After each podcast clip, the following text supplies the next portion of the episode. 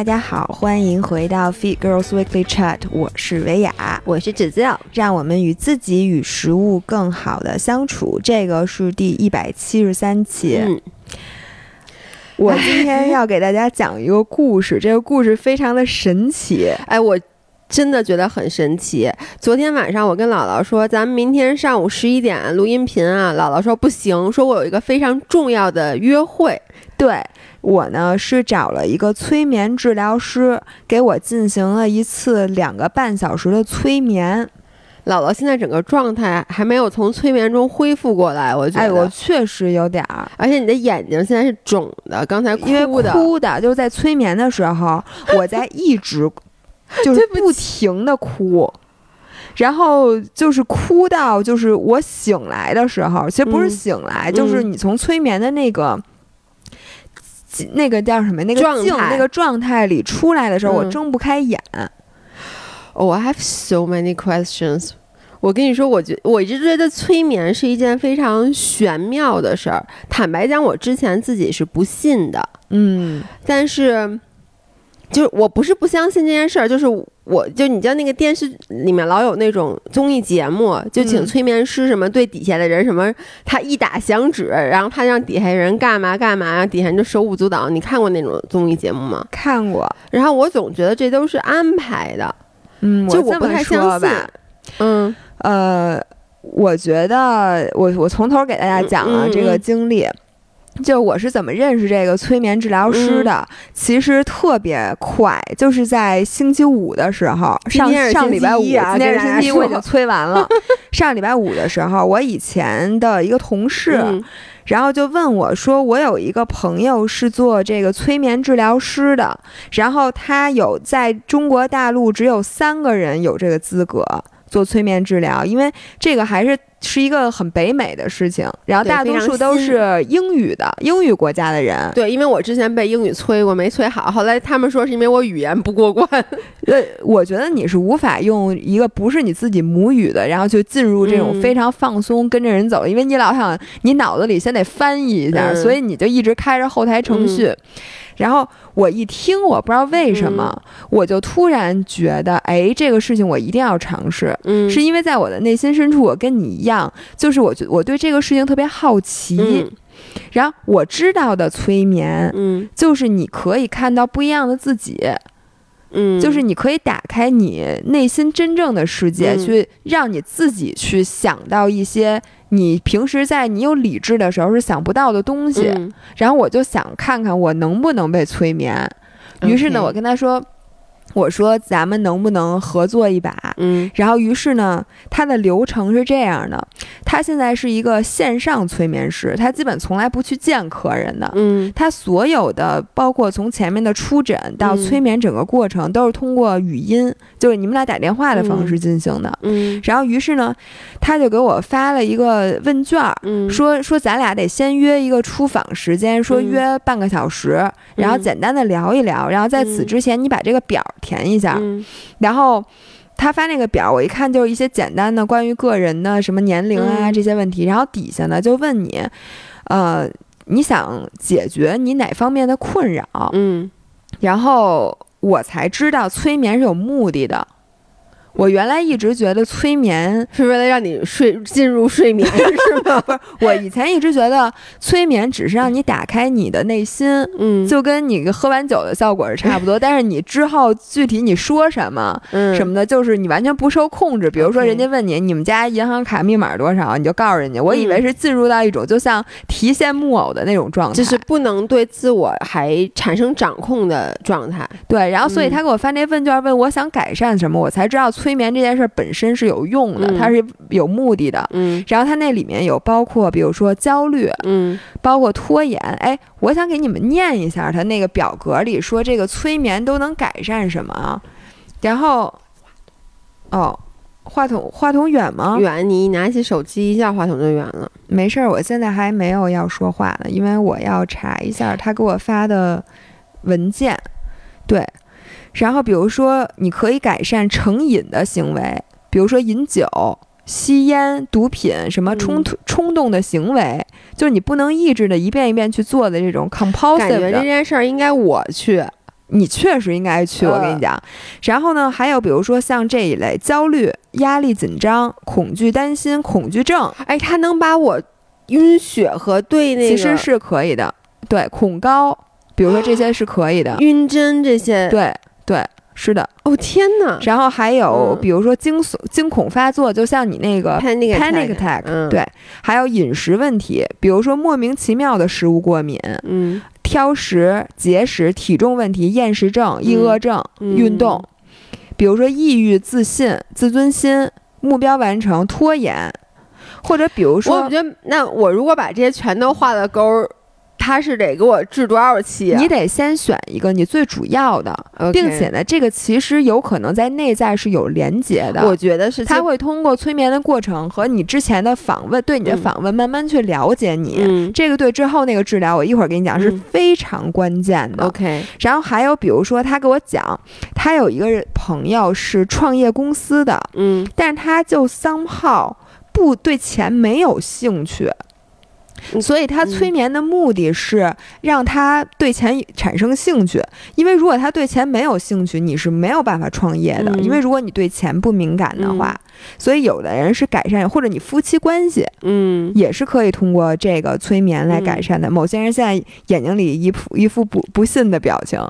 我觉得你然后感觉跟进入那个什么传销不不不，我一会儿告诉你它是什么原理和我的感受。OK，然后还有性问题，嗯，比如说你就不能。试图怀孕或者说分娩，还有疼痛的控制，什么听力问题，什么脱发。当然了，这个我没有跟他交流。哎，我想之后他这个治疗师叫 Erica，我想之后请他来做一期音频，因为他真的接触过各种各样的 case，非常有意思。你知道，我们俩今天聊的比较浅，然后我想跟大家预告一下，我把我整个催眠的过程都拍下来了。嗯，当然因为太长了，它有两个半小时，之后它就没电了。然后，但是大家可能会说，姥姥一刀。别剪，就放两个半小时。没有后边那个两个，我有两个机位，嗯，然后就是先后的都没电了或者自己关了，所以就没有录下完整的过程。但是大家能看到至少前一个小时的，我会把它剪成一期视频，你们可以看到我真的一直在哭。这个视频非常真实啊，我真的完全就是被盗的，就真的就是一直在哭。然后还有亲密关系、童年问题和睡眠问题。然后我们俩就在周日的下午做了一个半个小时的访问，他就问我你最想改善的问题是什么？然后其实我发现你定义自己的问题本身就是一件很难的事情。我说我首先看到的，我说我有这个焦虑的问题，然后我我接下来跟他说，我说我有不稳定的，就是我说我我的自信心嗯特别容易变化，嗯，比如说我今天。这个我发的这个视频特别成功，我一下就自信心爆棚，或者今天我完成了我的目标，我一下就变特自信。嗯，然后我明天，比如说我制定的计划我没完成，或者说我今天发了一个什么东西没人看，或者大家不喜欢，我一下自信心就很差。嗯，或者说，比如说我今天干了一件什么，自信心就很高。第二天，比如说像我说，我不是不能看竞争对手的视频吗？嗯，我一看人家的那些东西。我就变成自信心很低，嗯，他就说你这就属于不稳定的自尊，嗯，就是你的高自尊是不稳定的，嗯。然后接下来我又说，我说我这个人啊，我定的目标，我一定要强迫给自己定一个我，并知道我肯定完不成的目标，嗯。如果不定这么高的目标，我就会焦虑。但是呢，我定完这目标，我就知道我肯定完不成，我完不成我也焦虑。所以你能懂吗？就是我不能接受给自己定个低目标，嗯，但是我给自己定的高目标又是我肯定完成不了的。然后接下来就通过他的引导，我就接着说，说到底之后，他说，其实我的问题当然是我自己说的，我的问题就是，我一定要用苛刻的目标要求哦，对，并且我还说了一特重要的，我说我不能。接受别人夸我，嗯，别人一夸我，我就特别浑身难受，我就得赶紧把这事儿遮过去。包括比如你，嗯，你说你这个什么做特别好，如我就我我就很尴尬。我夸你，我什么时候夸过你啊？就是比如说你说，哎，这个这个视频做得好，以后不说了，这没问题。你说这个的时候，你知道吗？我是很尴尬的，因为我觉得我做的不好，就我无法承认自己是，比如说这件事情做得好，我是无法承认的。我我只我我从来都觉得自己做的不好，嗯，所以在别人对我夸奖，我老觉得我不配，嗯，就我永远都觉得我不配。OK，于是呢，他就说，就是其实你现在就是你一定要用苛刻的这种题标准要求自己，嗯才造成了你今天的这些困扰，是不是？然后我就说是，他说好，那我们周一的催眠，我们就要解决这个问题，嗯，就是让你的潜意识告诉你，你为什么要这样做，嗯，就是你为什么要这样做。然后我说，那。就是这个催眠一定能达到你的目的吗？嗯他说，其实每个人的潜意识，就是这些事情你全都知道，嗯，只不过你因为你有表层意识，所以它掩盖了你的潜意识。嗯所以说，其实你只要把表层的这些意识，就像把云给全都弄开，然后让太阳露出来一样。嗯说通过催眠的过程，让你的潜意识主导你的时候，嗯然后呃，那你这些问题都是脱口而出的。说只要我问你。然后你就像在那个 Google 里面搜索一个问题，夸一点回车，嗯，它的答案是自动出来的，说你根本不用有任何的技巧，就你不需要是一个曾经被催眠过，或者你冥想了很多年，或者你就是有一些特异功能的人才可以被催眠。哎，你知道我现在突然想到什么？你记不记得之前我很喜欢看的一本书，嗯，就《Many Lives, Many Masters》，啊，就那，本叫什么《前世今生》。嗯不就是那个女的？但是那个我觉得就有点悬了啊！就那个女的不是有很多的恐惧，嗯然后她不也是通过催眠去寻求解决这些恐惧的方法？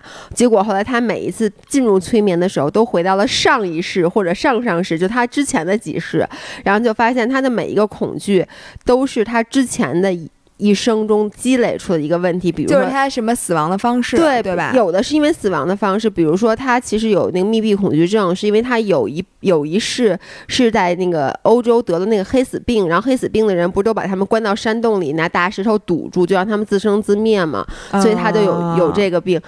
你你回到前世了吗？没有，但是我回到了我很小很小很小的时候。哦，真的会这样吗？因为那本书里其实就是说，那个女的最开始只是回到童年，就是在我之前在音频里讲过，在这儿再复述一下，因为可能人没有听那期，就是她跟她父亲的关系很不好嘛，然后后来就。给他催眠，后来发现他在很小很小的时候被他的父亲性侵过，但是他自己把这部分记忆给嗯关闭了。但是他通过催眠就想起了这件事儿，于是他跟他父亲的关系就是，就他就知道为什么他对他父亲一直亲不起来了。那所以你也是回到了很小的时候，是的，他是这样的，嗯就是我说催眠的过程啊，他就让你，我是躺在我们家主卧的床上，嗯然后基本上是后面垫了一个大靠垫，大家看视频就能看到，就是那个姿势。然后他说人最，呃。叫什么？最容易进入催眠的状态。第一呢，是说你这个人要能接受别人的建议。嗯如果别人说什么，你想的就是你为什么这么说，嗯或者说你肯定要对我产生威胁，嗯你就不会进入催眠的那个境地。所以你首先你要在一个安静。安全的环境里，嗯然后不能有别人打扰。嗯如果你在火车站什么的，你就不太容易嗯进去。第二呢，你要对你自己的催眠师非常信任。嗯我觉得这点其实音频催眠，就是你们俩电话催眠是有先天的优势的，对因为你不需要，你不用担心他一会儿对你做什么。对，我在这儿插入一下，姥爷其实姥姥最近开始跟我说的时候，我就跟他说，我在大学的时候尝试过催眠，嗯，但是呢，后来那个催眠师就跟我说，你是一个非常不容易被催眠的人，因为我就是一个本身我就。呃，神经末梢很敏感，就我很容易紧张和焦虑。于是呢，我在只要有人的环境下，我是放松不下来的。嗯，这是第一。第二就是，我是一个双鱼座，我有被迫害妄想症，也不是被迫害妄想症，就是他在给我催眠的时候，我满脑子都在想的是他万一千万别被催眠。我本身对是抗拒的，嗯因为我特别害怕的就是对自己的身体失去控制。嗯就包括我们当时，比如说就出国玩儿什么的，你知道好多人会尝试那个蘑菇，就是那个迷幻蘑菇。我从来没有想的真的去尝试过，就是因为我不能接受自己，不能控制自己，所以你就老觉得，我当时觉得，哎、他要把我催眠了，就像你说的，万一他问我银行卡密码，我告诉他怎么办？然后呢，或者说他们要把我杀了怎么办？但这个都不是我最担心的，我最担心的是如果。催眠真的有用，他在我的脑海里植入了一些我自己不知道的事儿。嗯就电影里不都那么演的吗？比如他把我变成了一个杀人机器，或者他在我脑海里 植入了说以后你挣的钱都要给我，或者你什么怎么怎么着。然后，于是我就很抗拒，我就说，所以每一次当他说放松的时候，我就身体，就他就说，当时你看你的那个叫什么后脖梗子那个肌肉叫什么，就我整个都是从头到尾都是紧不是？的，那我问你，当时为什么要去啊？就是因为你不想被催眠，那你为什么要去因为很有？，就是我一直都对这件事很好奇，然后你又不不想，但是你还要去催眠。就是我很好奇，然后呢，我又觉得我身上有很多毛病，跟你一样，就是我有很多恐惧，然后我也是想知道一下我这些恐惧的来源到底是什么，因为那个时候不正好刚看完那个那书嘛，哦，就觉得没准我能回到前世。因为我老觉得我的前世，特惨，所以有让你有各种各样的恐惧。我前世可能每一世死的都是特别惨，然后我又害怕这蜘蛛，又害怕高什么之类的，但同时我又无法放松，就像 exactly 就像你说，而且我是一个不太容易接受别人建议的人，对，这个就他就说，只要你能接受别人的引导和嗯建议，其实你就可以被催眠。他说嗯百分之九十的人都可以。嗯然后我再跟你说，催眠你不会失去控制，也不会失去意识，它有点像什么呢？这是一种很微妙的这个但感但是那些。被催眠，就电视里面那综艺节目被催眠的人就说：“我明明知道我不想跳这么丑的舞，因为不就让他们像耍猴一样什么之类的吗？他们就说我不想那么动，但是我控制不了我自己。呃，其实不是，我来说一下嗯催眠真正的感受啊。呃，你有没有一种就是你在做梦，但其实你已经醒了，然鬼后压床吗？有，就是你你现在还在做这个梦，嗯然后你会继续让自己在这个做梦的状态，但是其实你已经醒了，然后并且你的潜意识是知道你在做梦的，然后就马上就醒了，你能懂那个感觉吗？你在催眠的时候，其实那个感觉，然后呢，呃，或者是有一种就是。我觉得这个可能更精确，嗯就是你喝多了，懵了，呃，对，脑子是就你喝多了之后，其实你知道你在说什么，嗯但是你说的话就是和你平时说的不一样，嗯，你能理解那个感觉吗？就是在催眠的时候，你就像喝多了，然后人家问你什么，你都说大实话，所以在催嗯眠的时候有点这个感觉。OK，哇塞，你现在说的我有点浑身起鸡皮疙瘩了。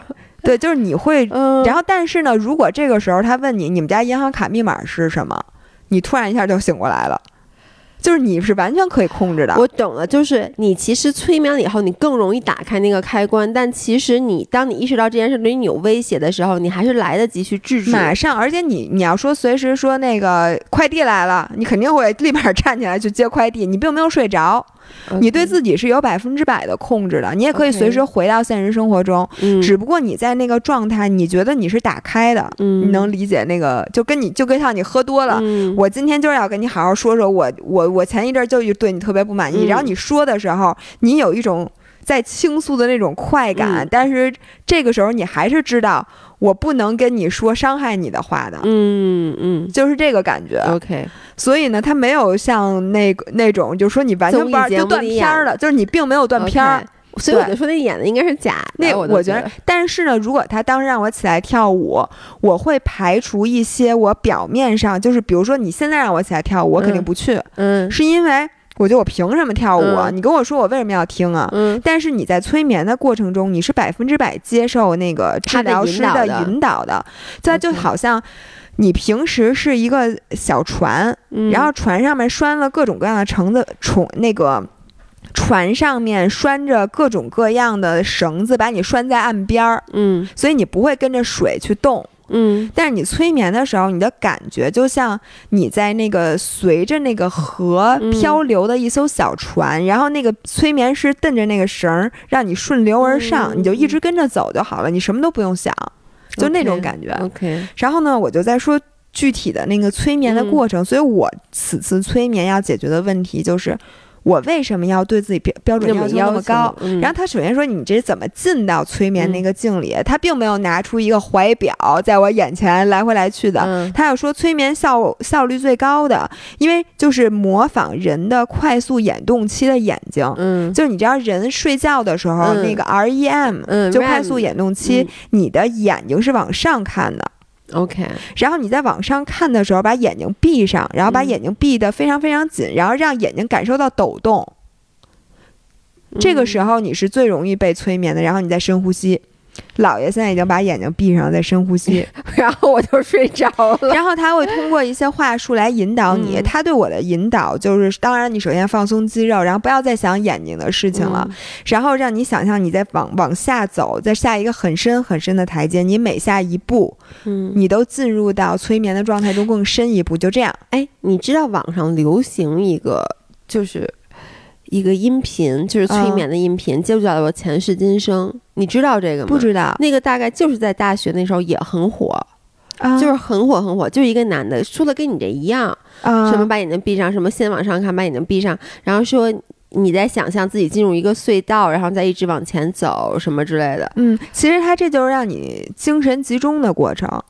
OK，你想，你往下走也好，嗯往隧道里面走也好，是不是都是黑的？嗯，对，然后这个时候你就是因为，如果告诉你什么都不想，你是做不到的。嗯但如果让你只想一件事儿，你是很容易做到的。嗯然后这样子就让你把你现在前台运行，就跟你手机一样，把你前台的这些 A P P 都给关了关了。嗯然后你就更容易就在不想的情况下嗯进入到那个，然后它会让你配合一些肢体的动作，具体的我都录下来，大家可以看，反正就啪一声把你的手摁下，就说好，你现在已经进入到这个状态了。你知道当时我的感觉是天旋地转，就是我人不动，嗯，但是我觉得我脑子在转，就是人在转，你知道有一种晕眩的感觉。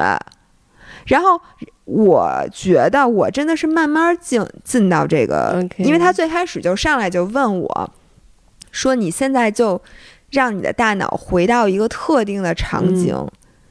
然后来解释你为什么要对自己的要求这么高。如果你不做，就是你你不能，就是要呃呃，必须要做到完美。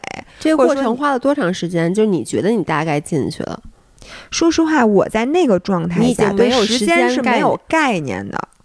哎，那你是一上来就对他很信任吗？因为这个人其实他是一个陌生人，他又在现场，你跟他嗯共处一室，你没有那种觉得我我就是我我心里你没有抗拒吗？这件事儿一点儿都没有。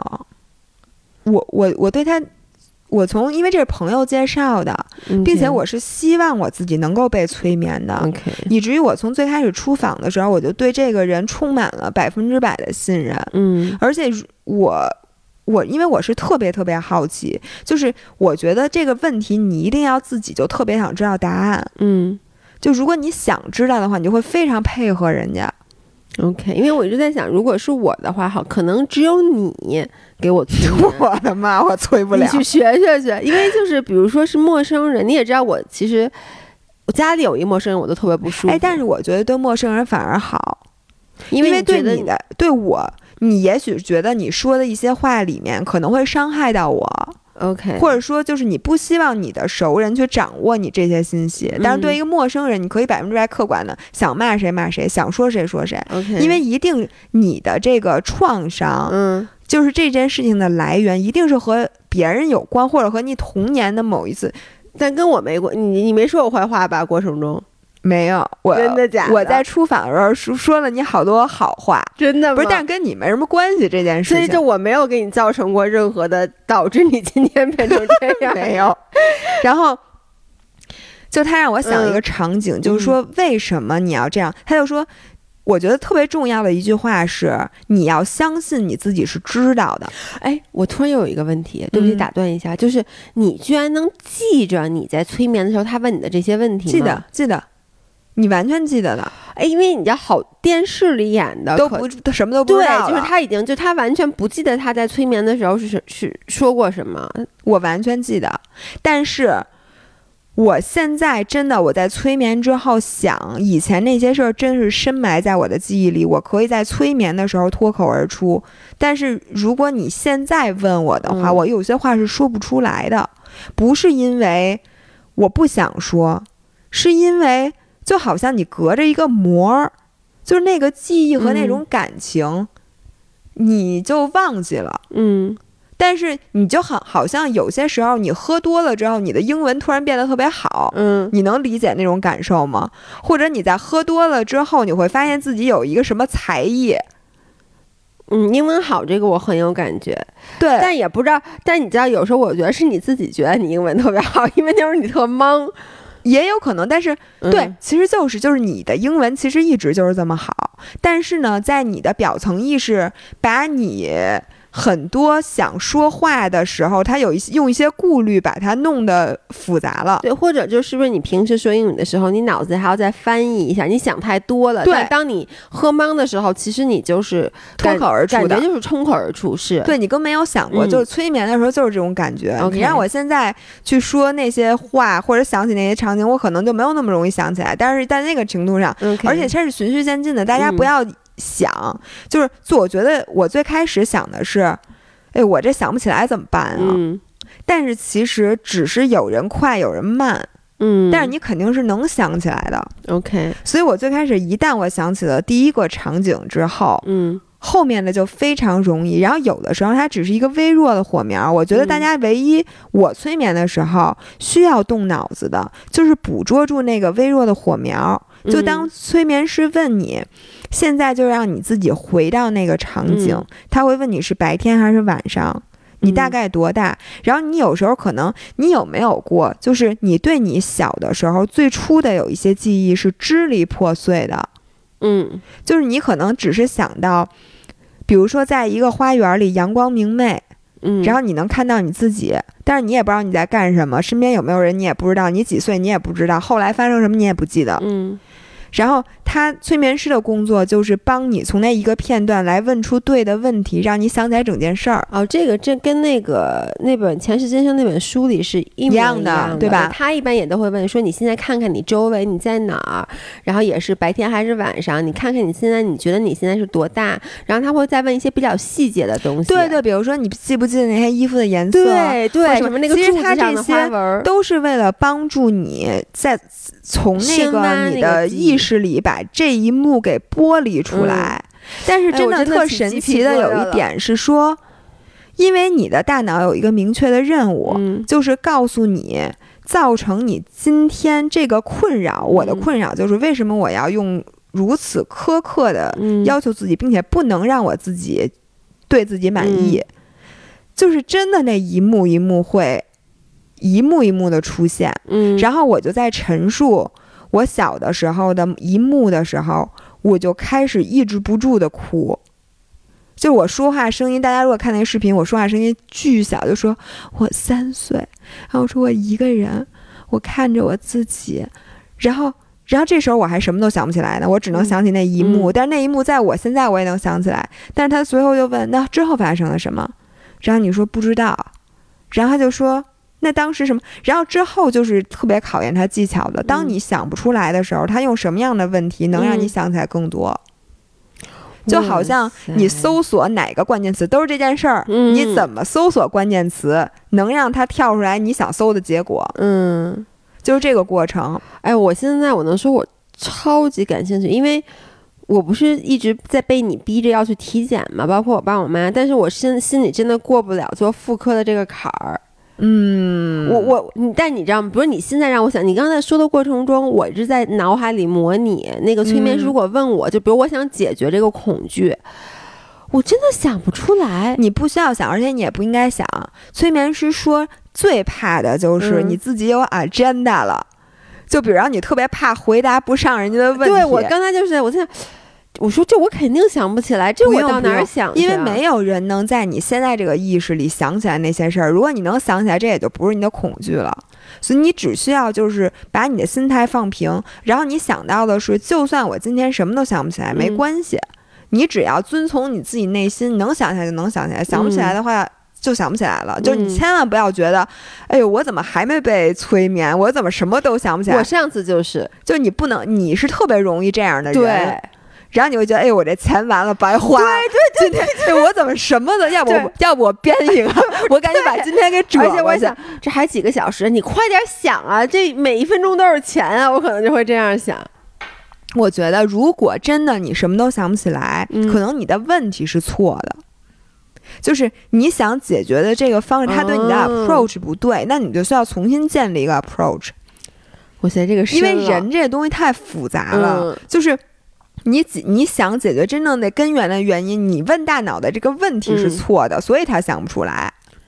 OK，我觉得你现在可以假装自己是一个催眠 师了。然后我给你讲，就是真正我这回知道的。当然，我对这个就才催了一次嘛。就是我觉得他催眠是什么？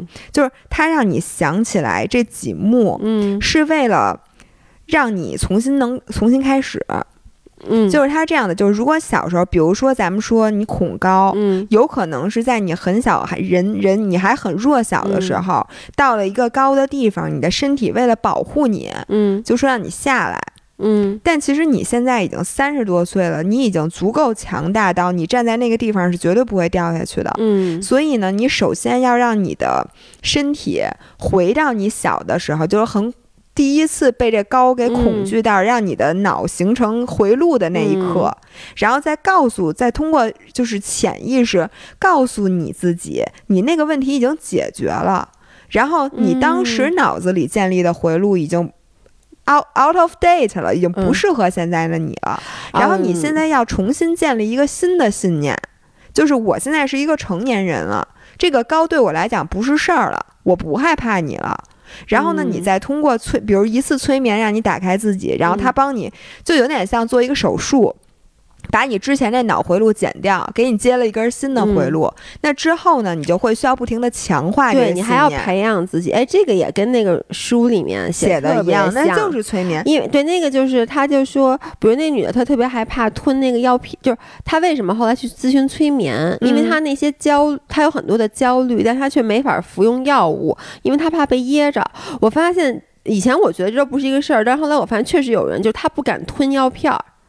他觉得自己会被噎，他肯定小时候被噎噎过。不是，但是那个书我不就说很玄妙吗？就是他写的是，其实那个那个病人，他是因为他在某一世里面是被他是一个士兵，他是被人从后面拉脖子切断脖子死的，所以反正 anyway 就是那个。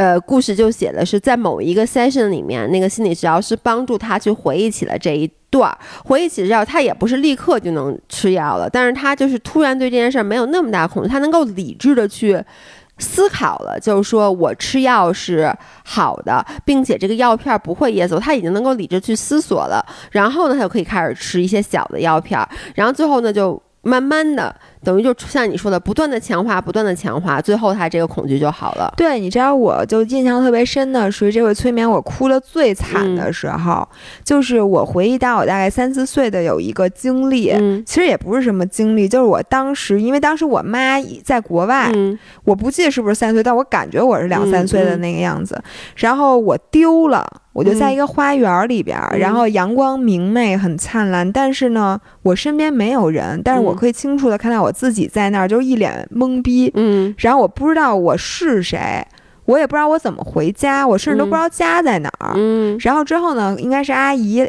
就是保姆，嗯，过来把我接走了，然后从这这个时候，我就坚信我我只能靠我自己，然后我只有靠我自己的力量才能活下去，并且我必须要非常强大，嗯，就我希望能变得更强大，然后我就说这个，当时我就不停的哭，然后。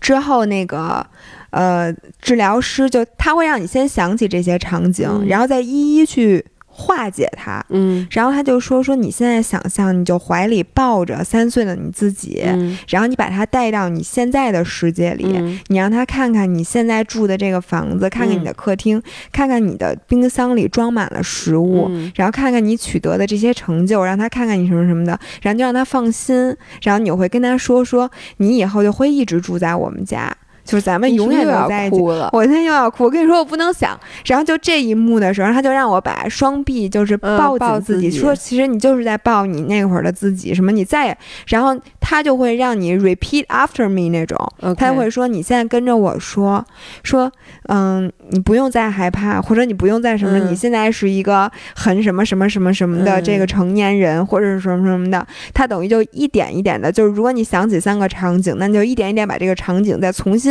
等于改变一下故事的结局。哦，哇塞，我真的浑身起鸡皮疙瘩了。你先别哭，但是你知道，我就很搞笑，我都想。看看冰箱里装满食物这件事，他应该是告诉我的，就是我为什么会有食物分离焦虑症。我现在就想，就你看我，你看我从我觉来出门得你想就装一书包知道的。事儿太多了你。看我一出门从来都装一书包吃的，包括我去划水，你居然不带吃的。我跟大家说，上个礼拜我带姥姥去划水，啊，她跟我说她没带吃的，忘了。然后老爷的一脸不可思议，就说我真：“这种事儿你怎么能忘？我真的就是我我简直就你现在让我说，我当时就替你担心揪一把着急，就是我就很开始恐惧了，就是去划水没带吃的，那饿了怎么办？所以我老觉得你要不就是前世可能是饿死的，因为然后可能到一让我回忆，发现小的时候我可能就真的是挨过饿，真的你是有知道吗？可能的。就是我催眠了结束之后，嗯我就跟他说：“我说我们好多五人都有嗯饮食失调。嗯他说用。催眠的方式其实是非常适合治疗饮食失调的。嗯说他有一个客户就对利用催眠的呃手段，嗯让他想起来了他为什么和食物的关系如此的扭曲，嗯就是因为他妈惩罚他的方式是嗯让他饿着。就是比如不给他饭哦吃，就是说他从小，比如说他妈他犯错误了，他妈就饿着他。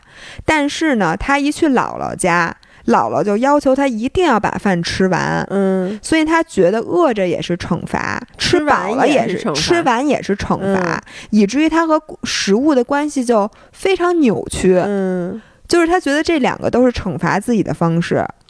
然后另嗯外的一个人呢，他就说他为什么如此爱，就是他暴食症，嗯。就是因为他小的时候，呃，他爸爸妈妈老不在家。嗯，都是通过把那个冰箱里全装满了好吃的。来弥补它来弥补他。于是于他小时候认为食物就是他的陪伴，就是那是他小时候他爸妈对他的陪伴，就食物就是爱。哇塞，你这么一说，我你也是想起一件事儿来。小时候我妈去上班儿，就让我一个人在家待着，我妈就会说：“你可以吃一根大世界。”你知道那冰棍儿吗？就是，呃，大家哎，听我们音频的人，谁吃过大世界？是一个呃雪糕，然后是一条是粉的，一条是白的，还是反正就是它叫大世界。然后我就慢慢一走，然后我就在那想。吃大世界我想，我什么时候才能吃那根大世界？我一开始也舍不得吃，后来就吃了那个大世界，就觉得自己很安全。哎，我觉得这就是可能是真的是你和食物关系最最初的样子。而且你知道吗？我甚至你现在让我说，我都知道为什么我晕血。嗯，为什么？有一个非常就那个故事，我自己记得很清楚，就是我在上小学呃不是上幼儿园的时候，很小的时候。我具体忘了幼儿园老师为什么会给我们讲这个故事，但他给我们讲了一个故事，就是吸血蝙蝠的故事。嗯在一个山洞里面，呃，每一次有一个商人在这个山洞里过夜，这个商人就会死去，但他的浑身上下没有一丝伤口，就莫名其妙的死去。然后呢，就是后来就死了好多好多人以后，国王就说，到底谁能够发现这些人到底是怎么死的，我就会讲，把我的女儿嫁给他还是什么之类的。后来有个年轻的小伙子就站出来说：“我来。”然后呢，他就进了那个山洞，进了那个山洞，他就一晚上不睡觉。然后哦，对他进那个山洞的时候带还带了一头牛进去，别人说你为什么要带这个牛？他们说你们明天就知道了。然后第二天早上起来，小伙子居然活着从山洞里走了出来，但是牛已经死了。然后呢，小伙子就告诉大家，其实山洞里住满了上百只吸血蝙蝠，它会在你人或者动物在睡觉的时候吸干你的血，这就是为什么你在他们身上找不到伤口。这他妈是我们我上幼儿园的时候老师给我讲的故事，我甚至还。记得就是在这之前，我其实已经能自己睡觉了，就我能自己睡一个屋了。听完这个故事以后，又不行了，晚上不能关灯，就很长一段时间。所以你知道，你现在一定要有什么听音频什么的才能睡觉。我觉得也跟这种事情就类似的事情有关系，就是很长时间不能关灯。然后呢，我妈一开始不明白为什么，我现在这个印象特别清楚，就是我妈一关灯我就哭，然后呢就得开着灯，是因为当时说了是一个漆黑的山洞。这是第一，第二就是从此以后，我的吸血蝙蝠这件事儿就和死亡连接在一起了。所以你看，我其实打针都没那么害怕。你看，你今天陪我去打疫苗，我也还好，我是有点紧张，但不会像抽血那么反应强烈。就是因为抽血这件事儿，真的就和死亡联系在一起了。我还但是，如果你现在已经知道是因为这件事儿，如果不去做催眠，你自己能把这事儿正过来吗？我我就正不过来，就是因为我。就是其实我我就已经知道是什么原因了，但是我觉得我这么说吧，我打碎了那个场景，但我不知道如何重建。嗯，就是我已经知道，就是你呃害怕的恐惧的根源是什么，但是呢，我并无法去说服自己这件事儿其实没事儿，因为吸血蝙蝠依旧会吸血。人，你现在还相信这故事吗？我相信你，你不相信吸血蝙蝠能把人给吸死这件事吗？不是你，你抽血跟吸血蝙蝠有什么关系？你现在不知道吗？我知道，但是我无法重建这件事儿。其实这个故事，我我就是你的恐惧是没法自己把它给消失的。对，但是像我刚才说的，就妇科，就是我不最害怕一个抽血，一个看妇科吗？啊，妇科我不知道，不知道我我想不出来这个故事。但是如果你想出来的话，就是。但在后期其实还是靠自己的，就是因为人家治疗师他是会这样的，在后期他会给我发一个音频，那个音频就是帮我重新建立这个信念的，对，他会让你每天去听，然后重复二十八天。告诉我说，其实我很，你想知道用什么样的话术和方法，对，能够让我让我对这件，让我对针和抽血重新建立信任。嗯，其实这个是一个很关键的，对。我因为他是这样，其实你现在也能做，只不过在催眠的过程中可能会更容易。嗯。就是你自己，因为我是觉得咱们俩其实都自己给自己催眠过很多次。其实咱俩录音频的深刻剖析自己的过程，就是一个催眠的过程。因为一般的人他可能他没有这个机会去，他没有这个机会去，而而且咱俩互相引导。比如说我说了一什么，让你想起来什么；你说一让想起来什么。呃，正常人人家没有机会把自己剖析这么深。所以我觉得为什么我这么容易被催眠，也是因为我对自己已经剖析的比较。清晰了，以至于你催眠你杂念很少，你一下就能到这个点。你的你你不觉得你的你的治疗师会不会就觉得一开始在那个访谈的时候，你就会比一般人对自己的认知其实是他说我对自己的认知非常清晰，然后我就是需要通过催眠让我自己找到之前的那几个。点一定是有事件发生的，对。但是当然了，这是他这个 RTT 就是这个理论建立的根基，嗯，就是说你一定有事儿。但是说我们到底相不相信，就是说你的这些很多你不能理解的问题，一定是有原因的。我现在这不敢说，我觉得是，说实话，我觉得是生理加心理，嗯，就是有事儿这件事儿，我我也我相信，我就相信这个理论的。但是我觉得就像。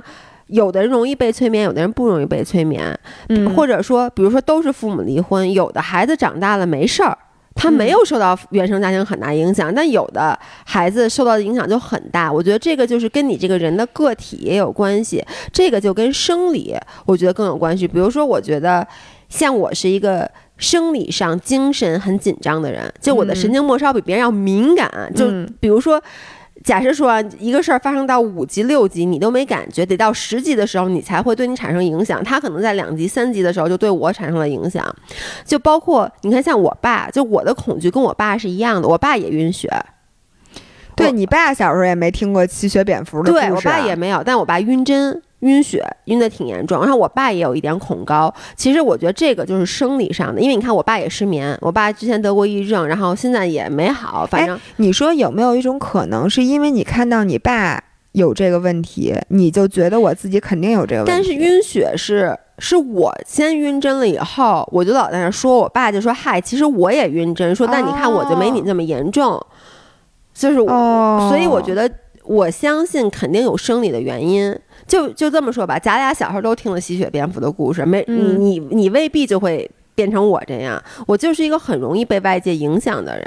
嗯，所以导致我就现在很容易紧张。对，我觉得催眠这个事情最大的用处，不是说它包治百病，说你什么问题人家都能那你要这样的话，那怎么全中国只有三个这个 charted 的咨询师呢？这个那肯定多了去了。我是觉得它能解决的是，如果你现在需要一个信念，这个信念又是你没有的话，你可以尝试通过催眠让你自己有这个信念。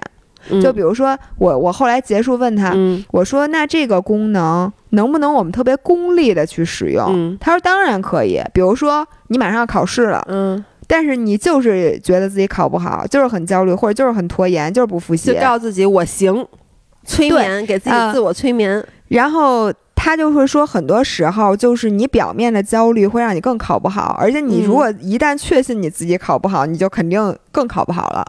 或者你在复习的时候，你就会觉得肯定没戏的话，你就基本就没戏了。嗯，它会能帮助你怎么说呢？就是你告诉自己，我一定可以，这样你会帮助你更高效的去学习，在这段时间里，然后或者更呃看到题目的时候，你不会有什么杂念。嗯，如果你动用潜意识的话，其实你肯定会比你充满杂念的时候，就是要答对率要高。嗯，对吧？反正就是它可以帮你考试，然后呢，它也能帮你什么呢？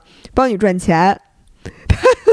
这个我想听听，就是他说嘛，啊，我开头时候说的那，你还记得吗？有一个创业者，其实咱俩这个也挺需要他给大家催眠一下，因为咱俩不能说完全不 care 钱，但是咱俩真的是我见过所有的这些，但是你觉得这对你有困扰吗？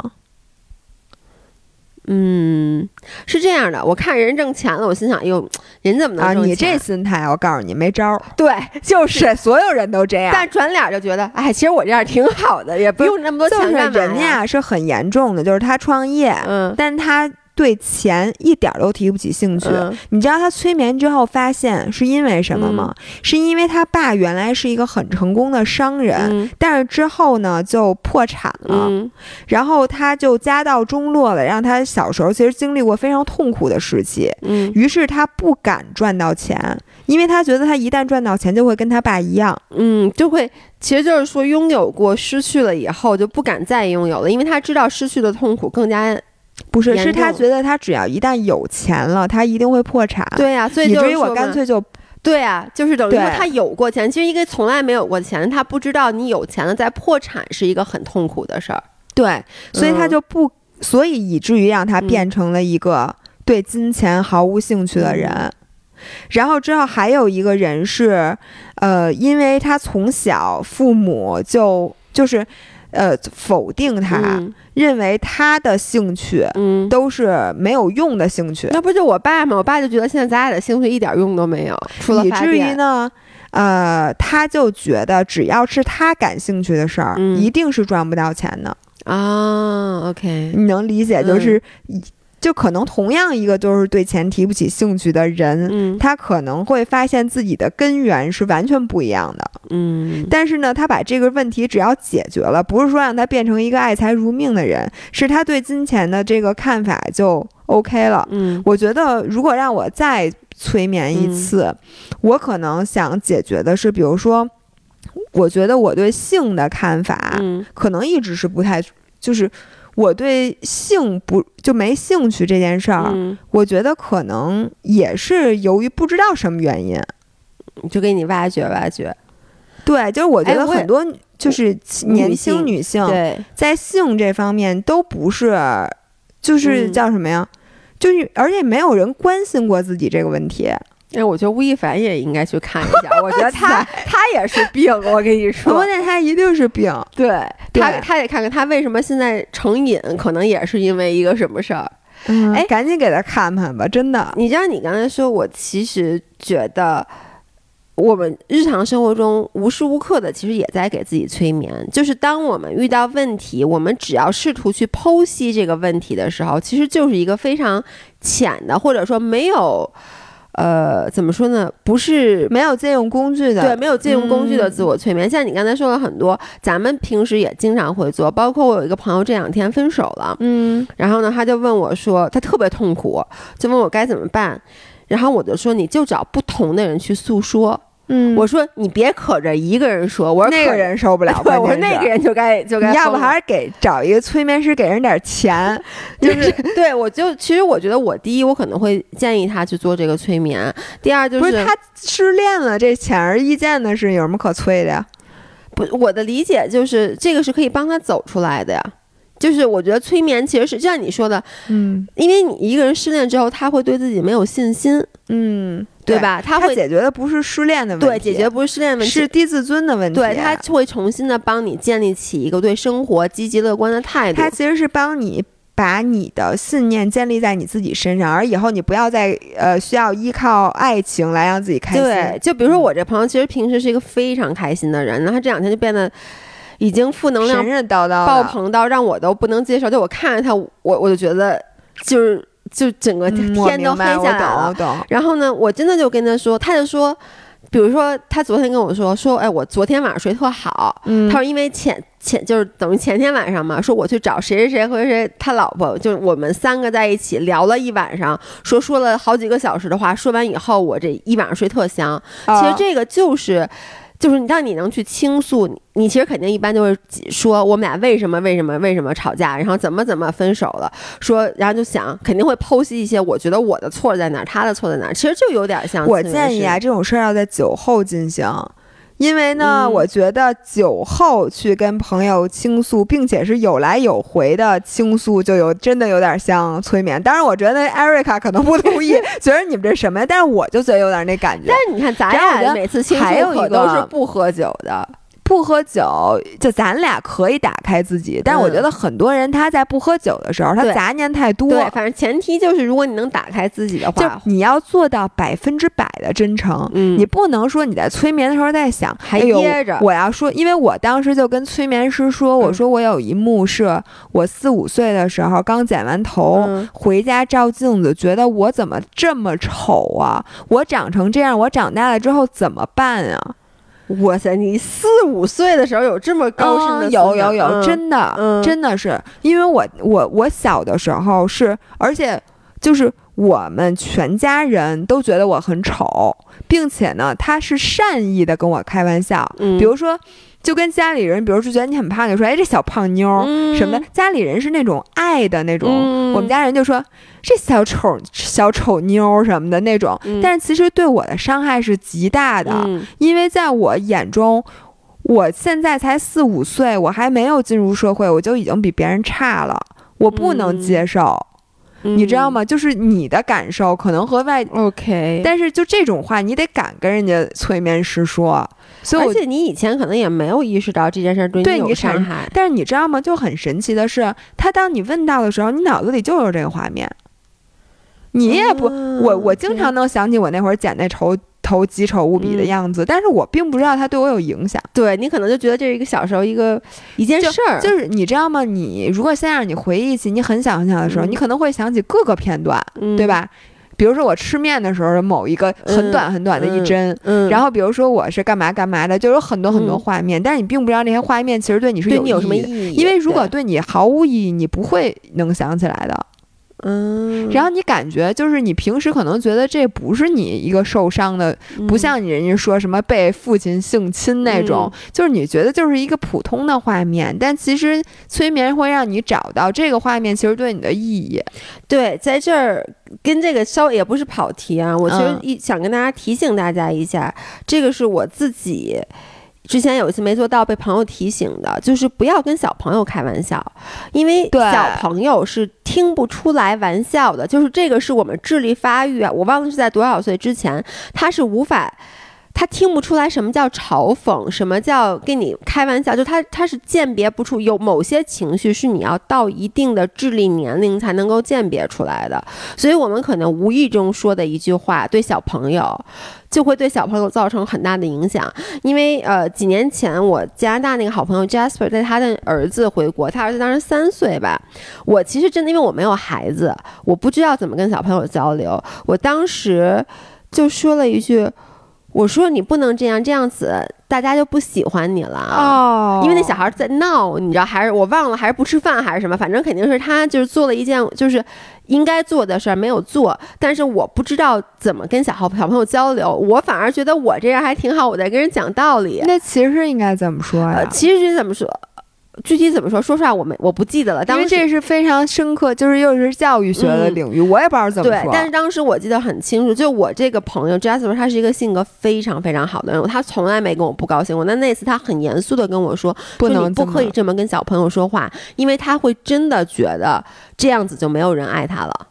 哦，就是小朋友他鉴别不出来说，因为其实这样子没有爱你，就包括什么狼来了把你吃了什么之类的。其实你现在一说真的对，就包括我为什么。害怕量血压，嗯我说过很多次，就因为我在很小的时候玩我妈那血压仪，自己那量量，然后我妈不想让我闹了，我妈就说了一句：“说你再这样子，那个血液不流通该截肢了。”其实她就是一句很玩笑的话，但从此以后我就觉得一量血压，就是我觉得那个一紧血不流通了，我就立刻就要被截肢了。所以为什么每次我量血压也会晕倒呢？就是这个原因。我现在在想，真的，有的人说什么我变成今天这个鬼样子都是父母的锅，我现在觉得可能没毛病。对，好吧，反正嗯就是，我觉得这是一个神奇的体验。哎我能最后问一下，这嗯玩意儿多少钱吗？我们这不是广告啊，先生们，这不是广告我挺好奇的。他那个他没收我钱了，嗯。然后呃一个疗程三千多，就是包括一次什么出访，给你催眠一次，嗯。然后呢给你发录音，让你二十八天，中间还有两次回访。嗯。然后他是这样，回访的时候他会提问你，你这个音频需不需要调整？嗯然后你听了还有没有什么新的？因为嗯很多时候人挖掘自己是一个嗯过程，嗯你会发现哦，你之前催眠那种事，你又想起了新的事儿，有可能是在你不催眠的时候，你又把这些事儿都想起来了这个。音频是在你睡觉的时候听的吗？不是，他说你你随时都可以听，就是他是说，比如你早上起来的时候嗯可以听，你晚上睡前可以听。然后如果你觉得心情很低落，嗯你又要回到之前那个状态的时候，你就可以拿出来听。但是他说，哦像你开车的时候啊，干走路的时候就不要听了。你你让让我想起什么吗？就是 Friends 里面有一集，就是 Joey，就是那个，嗯哎，不是 Chandler 嗯想戒烟，后来他也是去催眠，就跟你刚才说然后结果人家也是给他发录音，他就每天晚上睡觉听，但那个录音里面说的是什么？你记住，你是一个什么坚强、什么有自信的女人，你不需要香烟。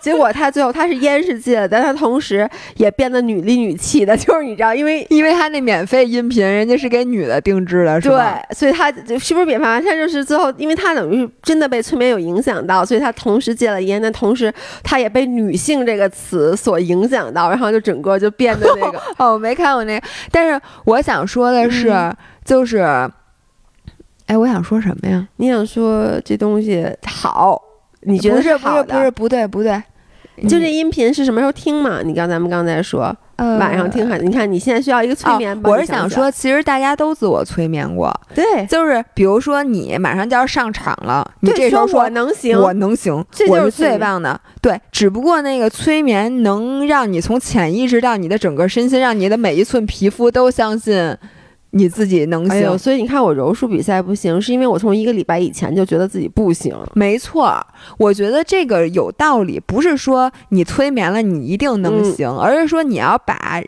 让你一定不行的，就是嗯，就是你叫什么猪队友，要把你的猪队友让他们在边上待着。对，其实说白了，就如果我比赛之前催眠，他不用让我觉得我能行，他让我不焦虑，可能我就行了。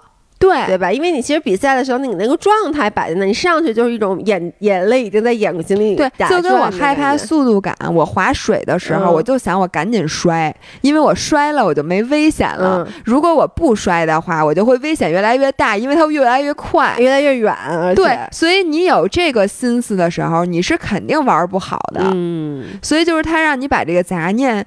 呃那摒弃掉，嗯然后他这个音频，我是觉得，如果这个音频好的话，我以后就会一直听。嗯就是在我觉得我我马上就是又要焦虑，或者我已经嗯焦虑了，嗯我就拿这个治治病。我觉得以后我就可以自己给自己催眠了，因为我问了 Erica，她说她嗯就是自己给自己催眠的。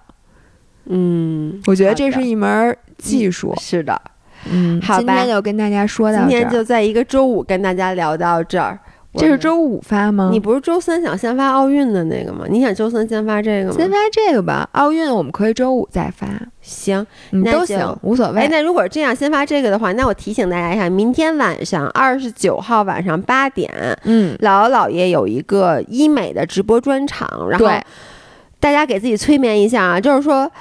明天晚上的医美专场必须看，因为特别特别便宜，好多优惠。八点准时上来抢，要不然好多那个那些福利就抢不着了。而且，对，这是二十九号、二三十号晚上，姥姥姥爷还有一个直播，巨折腾，巨折腾。我们需要在二十九号晚上直播完了以后，三十号一大早坐火车去杭州进行一个昂跑的直播。对，大家这三十号晚上到昂跑直播间应该对，可以看到。我们会把信息发在微博上。然后三十一号、三十号晚上直播完，第二天一大早，三十一号我们从那个杭州回来，姥爷当天晚上还要和关雅迪老师一起有一个奥运直播。所以二九、三十、三一三天晚上都有直播，大家要记得过来看。好的这样，那我们周五再见，周五见，拜拜。拜拜。